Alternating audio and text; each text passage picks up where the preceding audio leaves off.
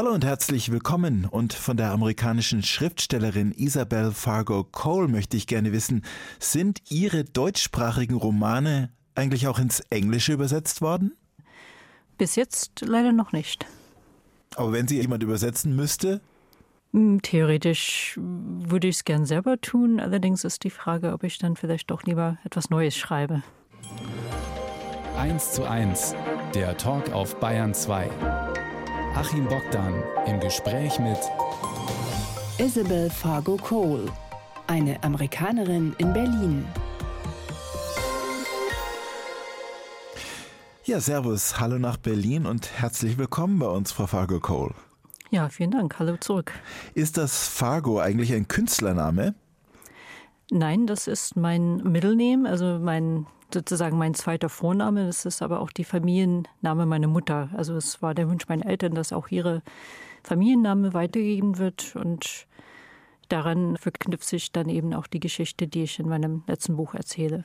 Denn Fargo ist ja zugleich auch ein Ort äh, im, im, Mittelwesten, in, ich glaube in Minnesota, der auch im Zentrum steht einer eigenen Serie, eines Spielfilms, Fargo, das kennen viele hier. Ja, in North Dakota. Genau, stimmt. Ja, das so. hat nur über drei oder 30 Ecken mit uns was zu tun. Mhm. Also gebürtige Amerikanerin, die seit 1995 in Deutschland lebt, also länger in Deutschland als davor in den USA. Haben Sie inzwischen schon die deutsche Staatsbürgerschaft? Ja, inzwischen schon. Das heißt, Sie mussten so richtig auch so einen, so einen Test machen, oder? Wie läuft das? Ja, also man muss beweisen, dass man versteht, wie die Regierung funktioniert. Das ist ja auch mal eine das gute auch Gelegenheit. Dass, nicht. Genau, das, dann ist man am Ende besser im Bilde als die meisten um einen herum. Ähm, ja, aber die Fragen und Antworten kann man alle online nachlesen. Also wer das gern als Deutsche nachholen möchte, kann das ja auch. Kann auch mal den Test machen, mhm. ob er sich zum Deutschen eignet. In was sind Sie denn schon ein bisschen deutsch geworden? Oh, das ist eine gute Frage. Also ich muss sagen, ich habe diese ganze Zeit in Berlin verbracht und Berlin ist auch was Eigenes. Also man könnte vielleicht fragen, inwiefern ich Berlinerin geworden bin, aber das kann man auch immer selber schwer einschätzen. Also es gibt ja bestimmte Dinge, die den Deutschen so zugeschrieben werden, sowohl was die Mentalität, also das Verhalten angeht, vom Mülltrennen bis zum schnell Autofahren, bis zum schlechte Laune haben.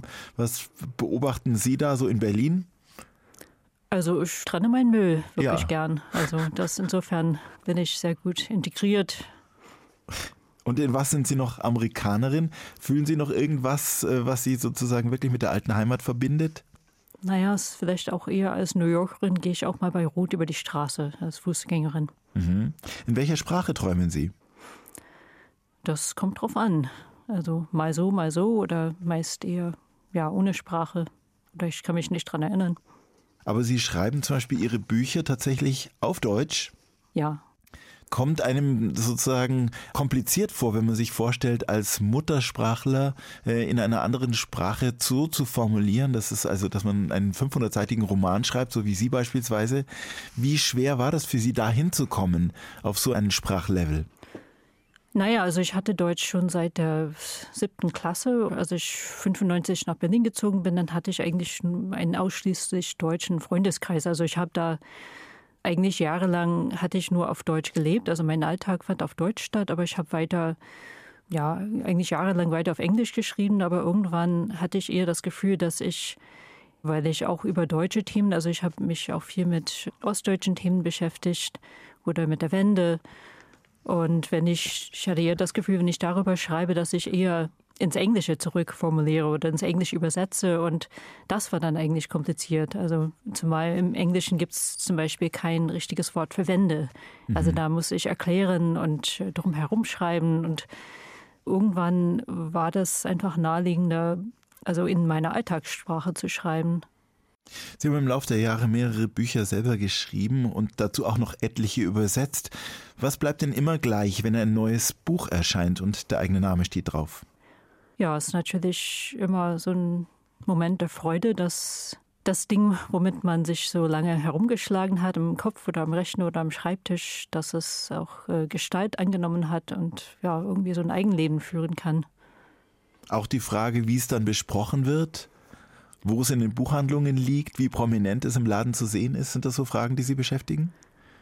Naja, es ist natürlich, freut man sich, wenn eine positive Resonanz ist oder wenn es in meiner Kiezbuchhandlung im, im, Fenster steht. Aber ich laufe da nicht auch irgendwie obsessiv herum und gucke, ob es dann überall steht oder so. Warum ist es für Sie so schön, Schriftstellerin zu sein? Naja, ich hatte immer den Drang zu schreiben und wenn ich nicht schreibe, ist da irgendwie ein Druck da. Also, dass ich es brauche, mit der Sprache zu arbeiten und Gedanken zu formulieren oder irgendwie Räume zu beschreiben oder Figuren zu beschreiben. Und es, es muss raus. Ja, genau. Sie sind auch Übersetzerin, interessanterweise vom Deutschen ins Englische. Man hätte es ja auch andersrum erwarten können von einer gebürtigen Amerikanerin.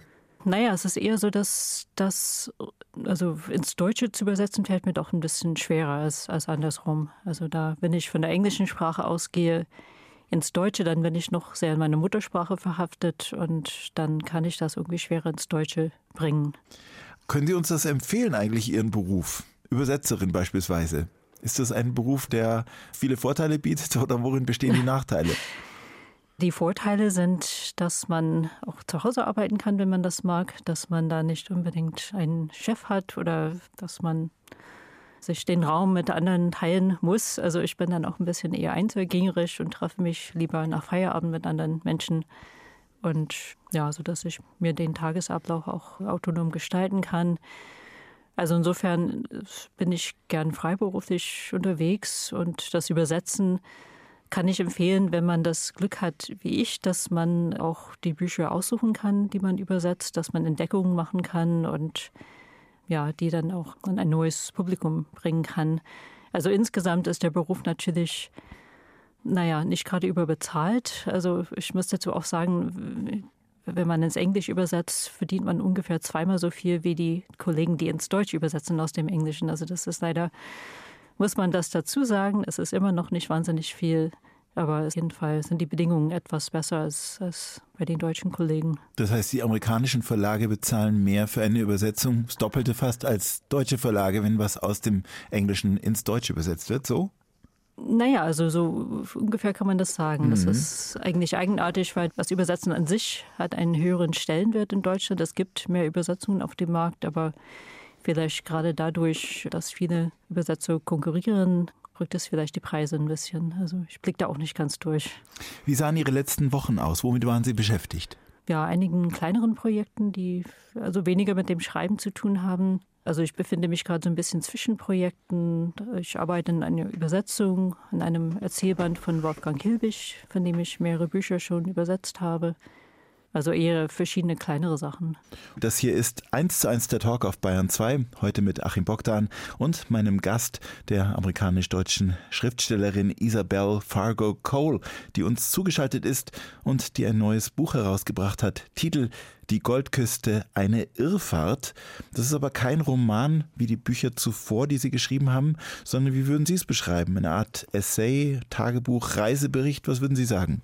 Ja, ein Essay auf jeden Fall. Also ein Essay, das kann ja vieles sein. Das ist eine Mischung aus Reisebericht und Familienrecherche und äh, ja, Recherchen zu historischen und Umweltthemen und ja, die versuche ich alle miteinander zu verweben. Es geht unter anderem um eine Alaska-Reise. Vielleicht erzählen Sie mal, wie alles anfing. Was war die Idee? Also es fing eigentlich mit meinem Urgroßvater an, Arthur Fargo. Das war so eine Familiengeschichte oder Familienlegende, dass er um 1900 von Kalifornien, Livermore, Kalifornien, also in Bay Area, aufgebrochen ist, um in Alaska Gold zu suchen. Und er hat praktisch die Familie in Stich gelassen. Er ist nicht wiedergekommen.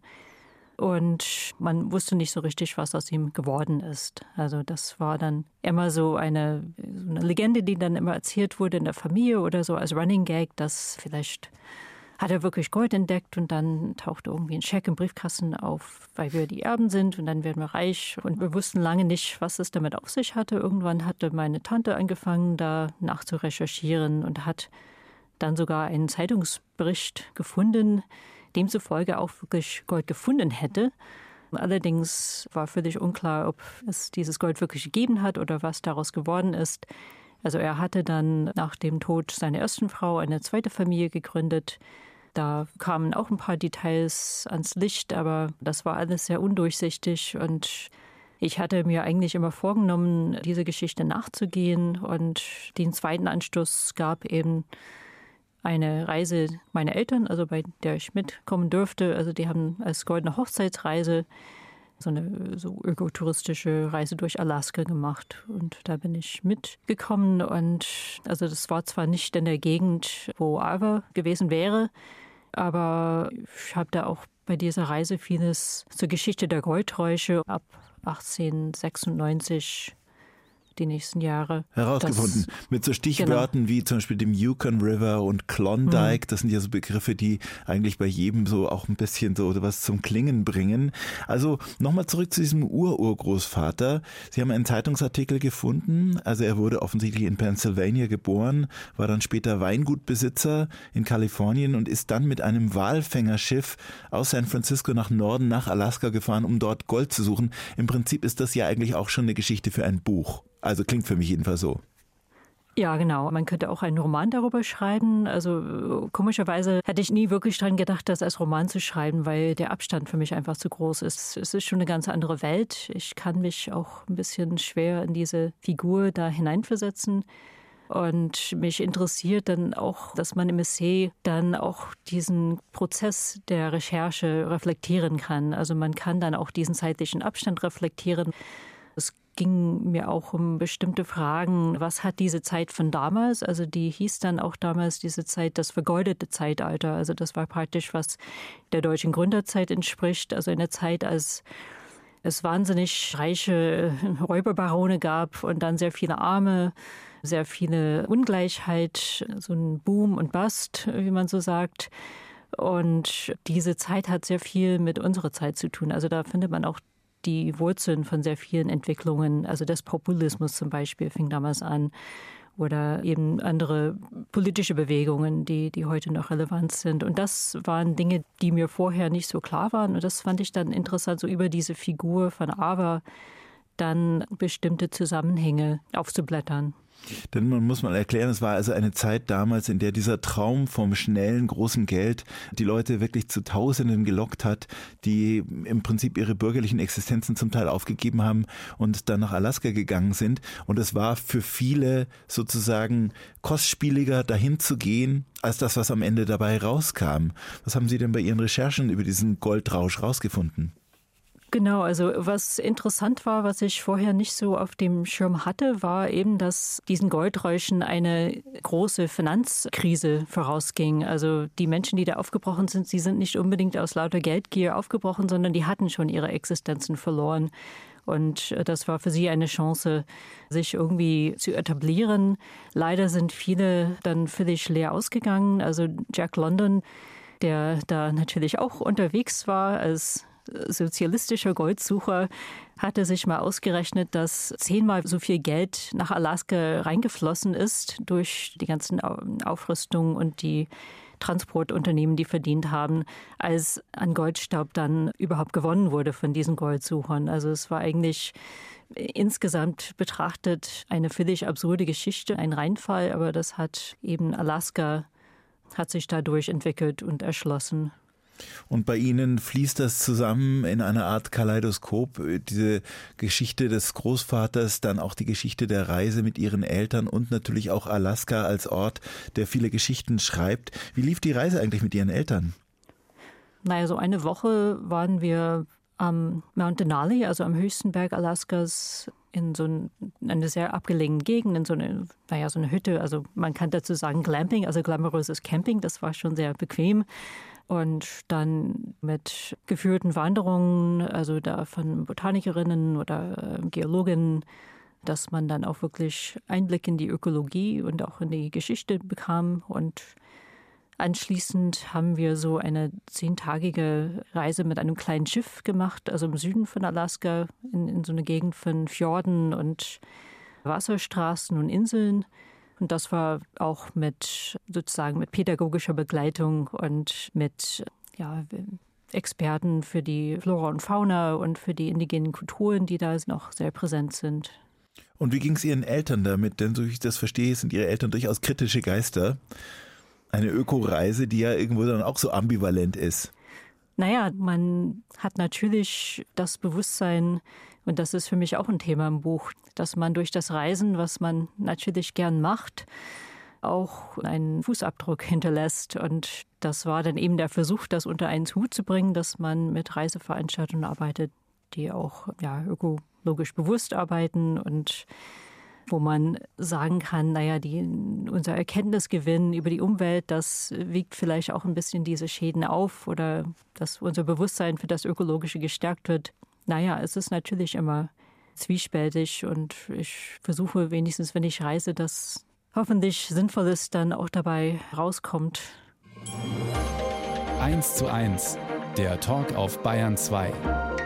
Achim Bogdan im Gespräch mit Isabel Fargo Cole, eine Amerikanerin in Berlin. Ja, und jetzt wollen wir uns auf eine Reise nicht nach Alaska begeben wie in der letzten Gesprächsrunde, sondern in die USA, genauer gesagt nach Illinois. Dort wurde unser Gast 1973 geboren. Was gibt's denn zu Ihrem Elternhaus zu erzählen, Frau Cole?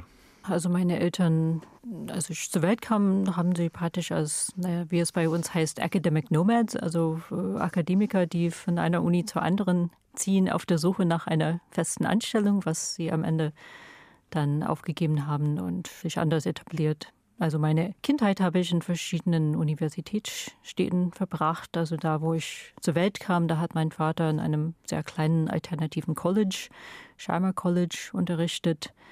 Dann war ich auch als Kind ein paar Jahre in Ithaca, also wo die Cornell University sich befindet. Da haben meine Eltern ihre Doktor gemacht und dann sind wir nach New York gezogen, glaube ich, im Jahr 84, genau.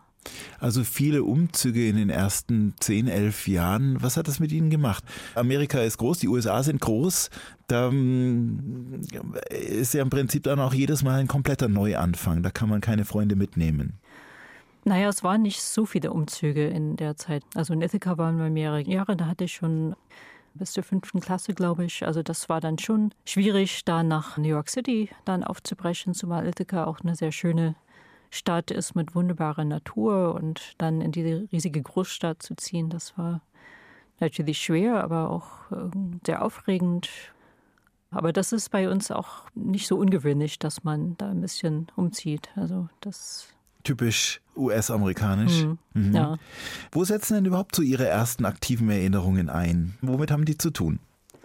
Also meine erste Erinnerung überhaupt, das ist eigentlich aus Kalifornien bei meinen Großeltern. Da sind wir mit einem Boot irgendwie auf dem Fluss dann rausgefahren zum Angeln oder sowas. Also da habe ich nur so ein Bild von diesem Ereignis. Also interessanterweise, weil Kalifornien immer ganz weit weg war. Wir sind da in den ersten Jahren nur ganz selten hingekommen zu meinen Großeltern, also zu den Eltern von meiner Mutter.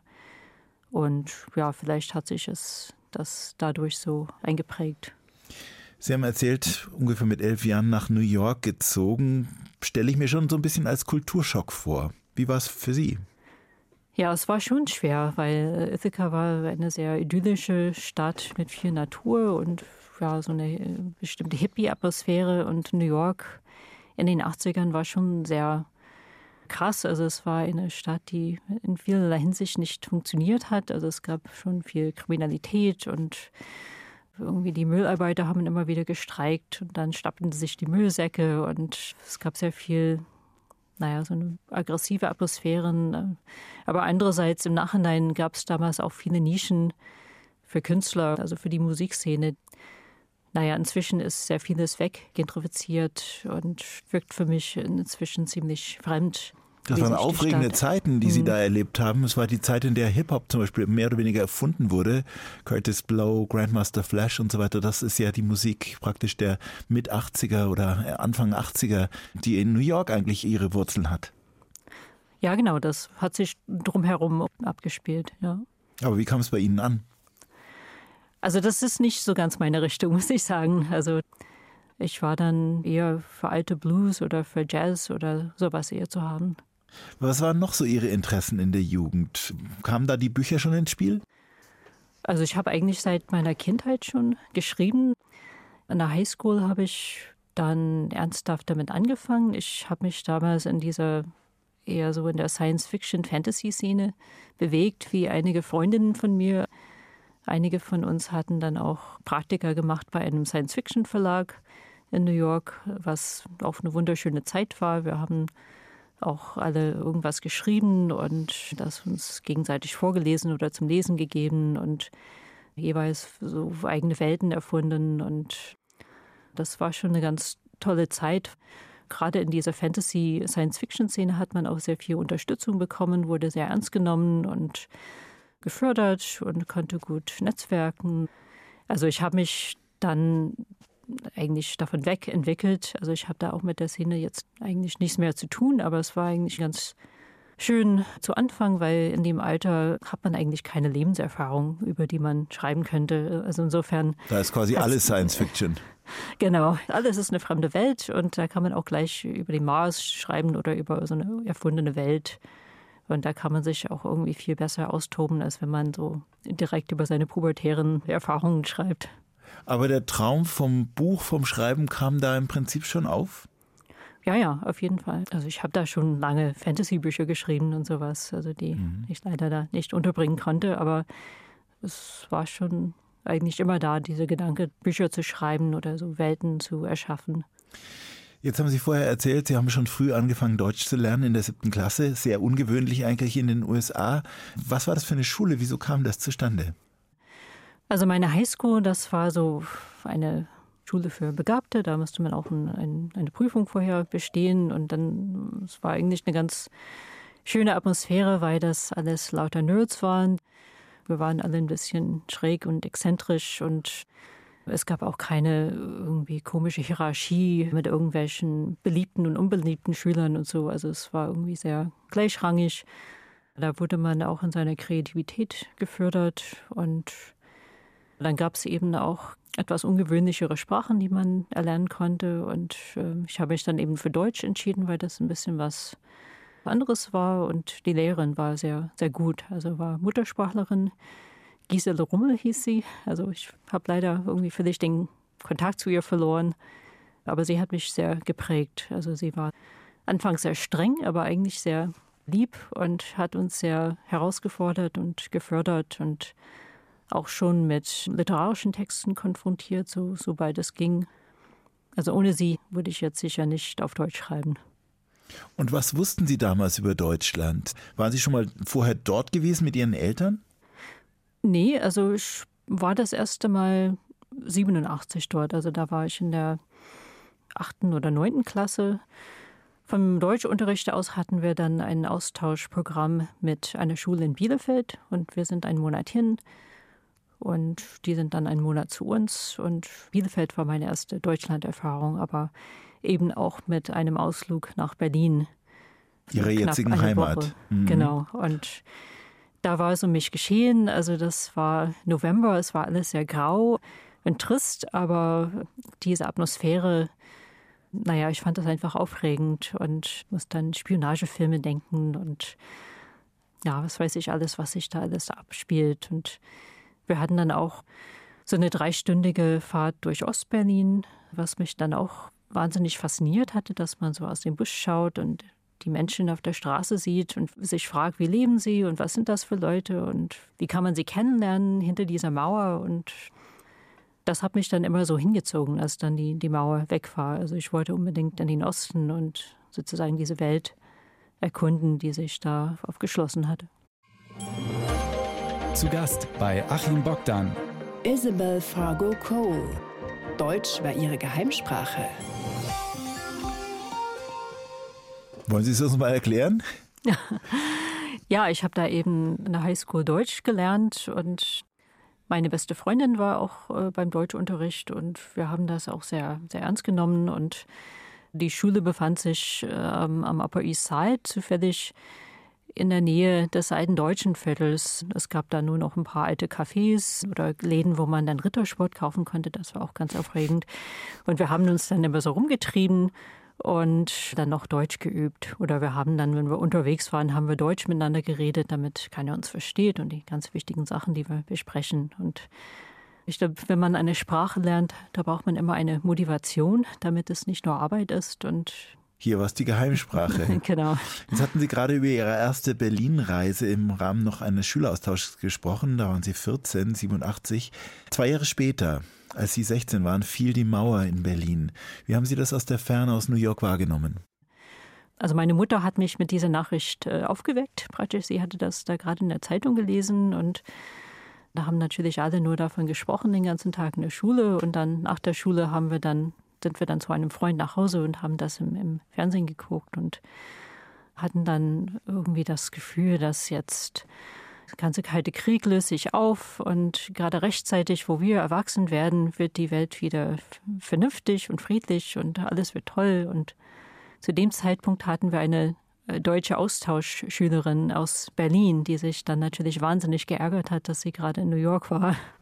Ja, und dann haben Sie tatsächlich ein paar Jahre später mit 20 beschlossen, nach Berlin zu gehen aus New York, zunächst mal als Studierende. Was war der Plan?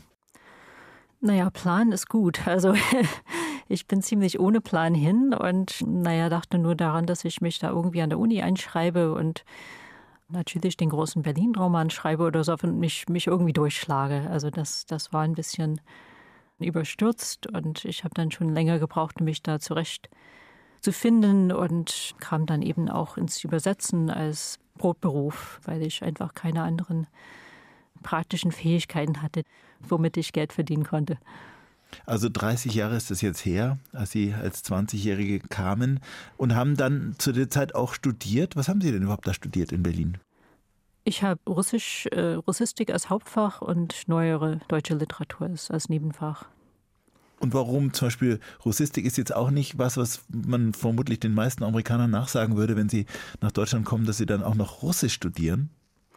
Also Russisch hatte ich auch an der Highschool und äh, wir hatten auch im Jahr 90, glaube ich, ein Austauschprogramm mit Moskau. Also ich war schon damals schon einen Monat in Moskau gewesen, in der Gorbatschow-Zeit, die auch bei uns als sehr aufregend empfunden wurde. Da stieg die Lateinlehrerin extra deswegen auf Russisch um, damit wir diesen Austausch machen konnten. Und das war auch eine sehr prägende Erfahrung. Sie sind dann tatsächlich mit einer Freundin über die transsibirische Eisenbahn gefahren in dieser Zeit. Wo sind Sie hin? Was haben Sie da erlebt? Das war 96. Wir sind nach Novosibirsk geflogen und von dort mit dem Zug nach Vladivostok mit einem Aufenthalt in, in Irkutsk, also am Baikalsee, hatten wir dann ein, einige Tage verbracht und dann in Birobidschan, also die Hauptstadt der autonomen jüdischen Republik, haben wir auch ein paar Tage aus Neugier verbracht. Und dann sind wir von Vladivostok nach China, also nach Beijing und von dort dann zurückgeflogen. Und das war auch ein prägendes Erlebnis, also einfach diese großen Wälder zu sehen und den Baikalsee und Tagelang da rumzurattern mit diesem Zug, wahrscheinlich mit Leuten, die Essenspakete auspacken und so. Wie war das bei Ihnen im Abteil? Genau, das war auch so, dass man immer andere äh, Nachbarn hatte und äh, immer neue Essensgerüche und an jedem Bahnhof standen die Omis und haben irgendwas verkauft. Das weiß ich, Pasteten oder Brathähnchen oder irgendwas. Und man hat sich immer kochendes Wasser aus dem Samovar im, im Abteil geholt und hat sich seine Rahmennudeln oder seinen Tee aufgegossen. Und das war eigentlich auch so eine, so eine Welt für sich. Und ich könnte mir vorstellen, es war, kam auch sehr exotisch rüber, dass Sie als Amerikanerin da unterwegs waren, als Junge. Wie haben die Menschen auf Sie reagiert? Also ich kann mich eigentlich nicht erinnern, dass es irgendwem komisch vorkam. Da kann ich mich nicht erinnern. Also Vielleicht haben Sie so gut Russisch gesprochen. Naja, das glaube ich eher nicht. Ja, es war da auch ein bisschen schwer, sich zurechtzufinden, weil das auch touristisch alles nicht so erschlossen war und da waren noch nicht so viele Reisegruppen oder sowas unterwegs. Sie sind dann zurück nach Berlin und sind tatsächlich ja auch in Berlin hängen geblieben. Das war ja von vornherein nicht unbedingt klar. Was dachten Sie denn überhaupt, was aus Ihnen wird zu diesem Zeitpunkt damals? Also eigentlich äh, habe ich gesagt, ich gehe nach Berlin und komme nie wieder. Also das war so eine große Geste, aber das hat sich dann auch bewahrheitet. Also auch weil mir auch schon damals klar wurde, dass man in New York auch sehr schwer Fuß fassen und normal leben kann. Also in dem Sinne, dass man, naja, sich vielleicht eine eigene Mietwohnung leisten kann. Also da hat man als Erwachsene immer noch in einer WG gelebt, weil die Mieten so, so wahnsinnig teuer waren. Also da wäre mir schon klar, dass man in Berlin auch viel menschlicher leben kann und dass man weniger Druck hat und mehr Zeit und man hat nicht diesen Druck, Karriere zu machen oder das große Geld zu machen und dass man sich da auch besser entwickeln kann. Und insofern hatte ich keinen Grund, wieder wegzuziehen. Wovon haben Sie denn gelebt in diesen Anfangsjahren? Also ich bin dann ans Übersetzen reingekommen. Also ich habe dann äh, erstmal an der Uni gab es immer so Aushänge, dass jemand irgendwelche Aufsätze übersetzt braucht ins Englische, weil die Publikationen auf Englisch dann sein sollen. Und dann habe ich eine Dissertation übersetzt und dann fing ich an, mich auch für das literarische Übersetzen zu interessieren, weil ich auch langsam Bücher entdeckt habe, wo ich dachte, das müsste man eigentlich bei uns auch kennen. Und habe dann auch aktiv versucht, da irgendwie an Aufträge zu kommen oder selber dann Bücher probeweise zu übersetzen und dann auch unterzubringen.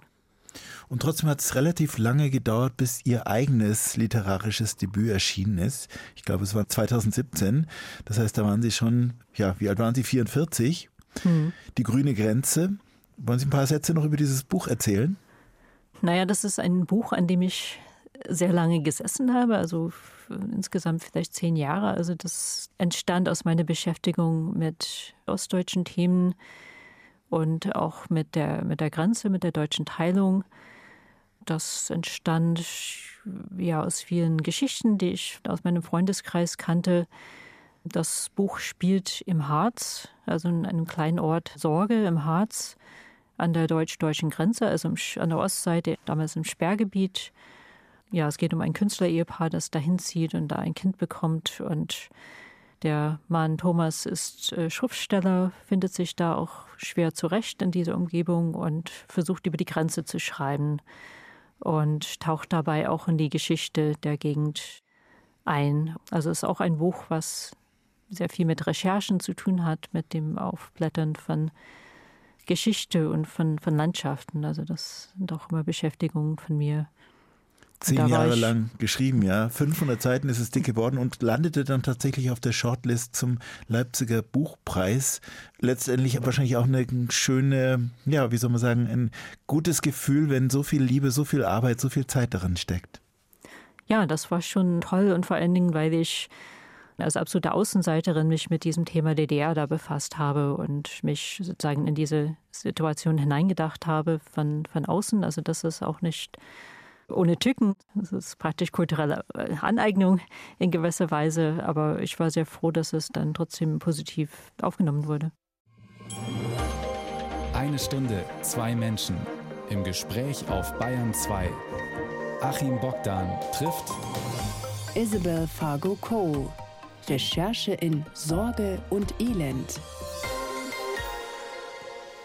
Gemeint sind die gleichnamigen Orte im Harz für ihr Buch Die grüne Grenze, das dann auch relativ schnell einen Nachfolger gefunden hat. Also als sie dann mal drin waren, ging es dann auch schneller.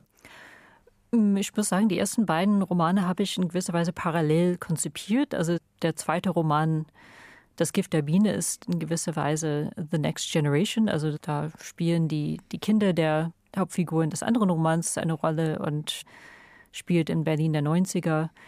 Also die beiden Bücher habe ich in gewisser Weise parallel geschrieben teilweise, weil die auch sich miteinander verzahnen mussten.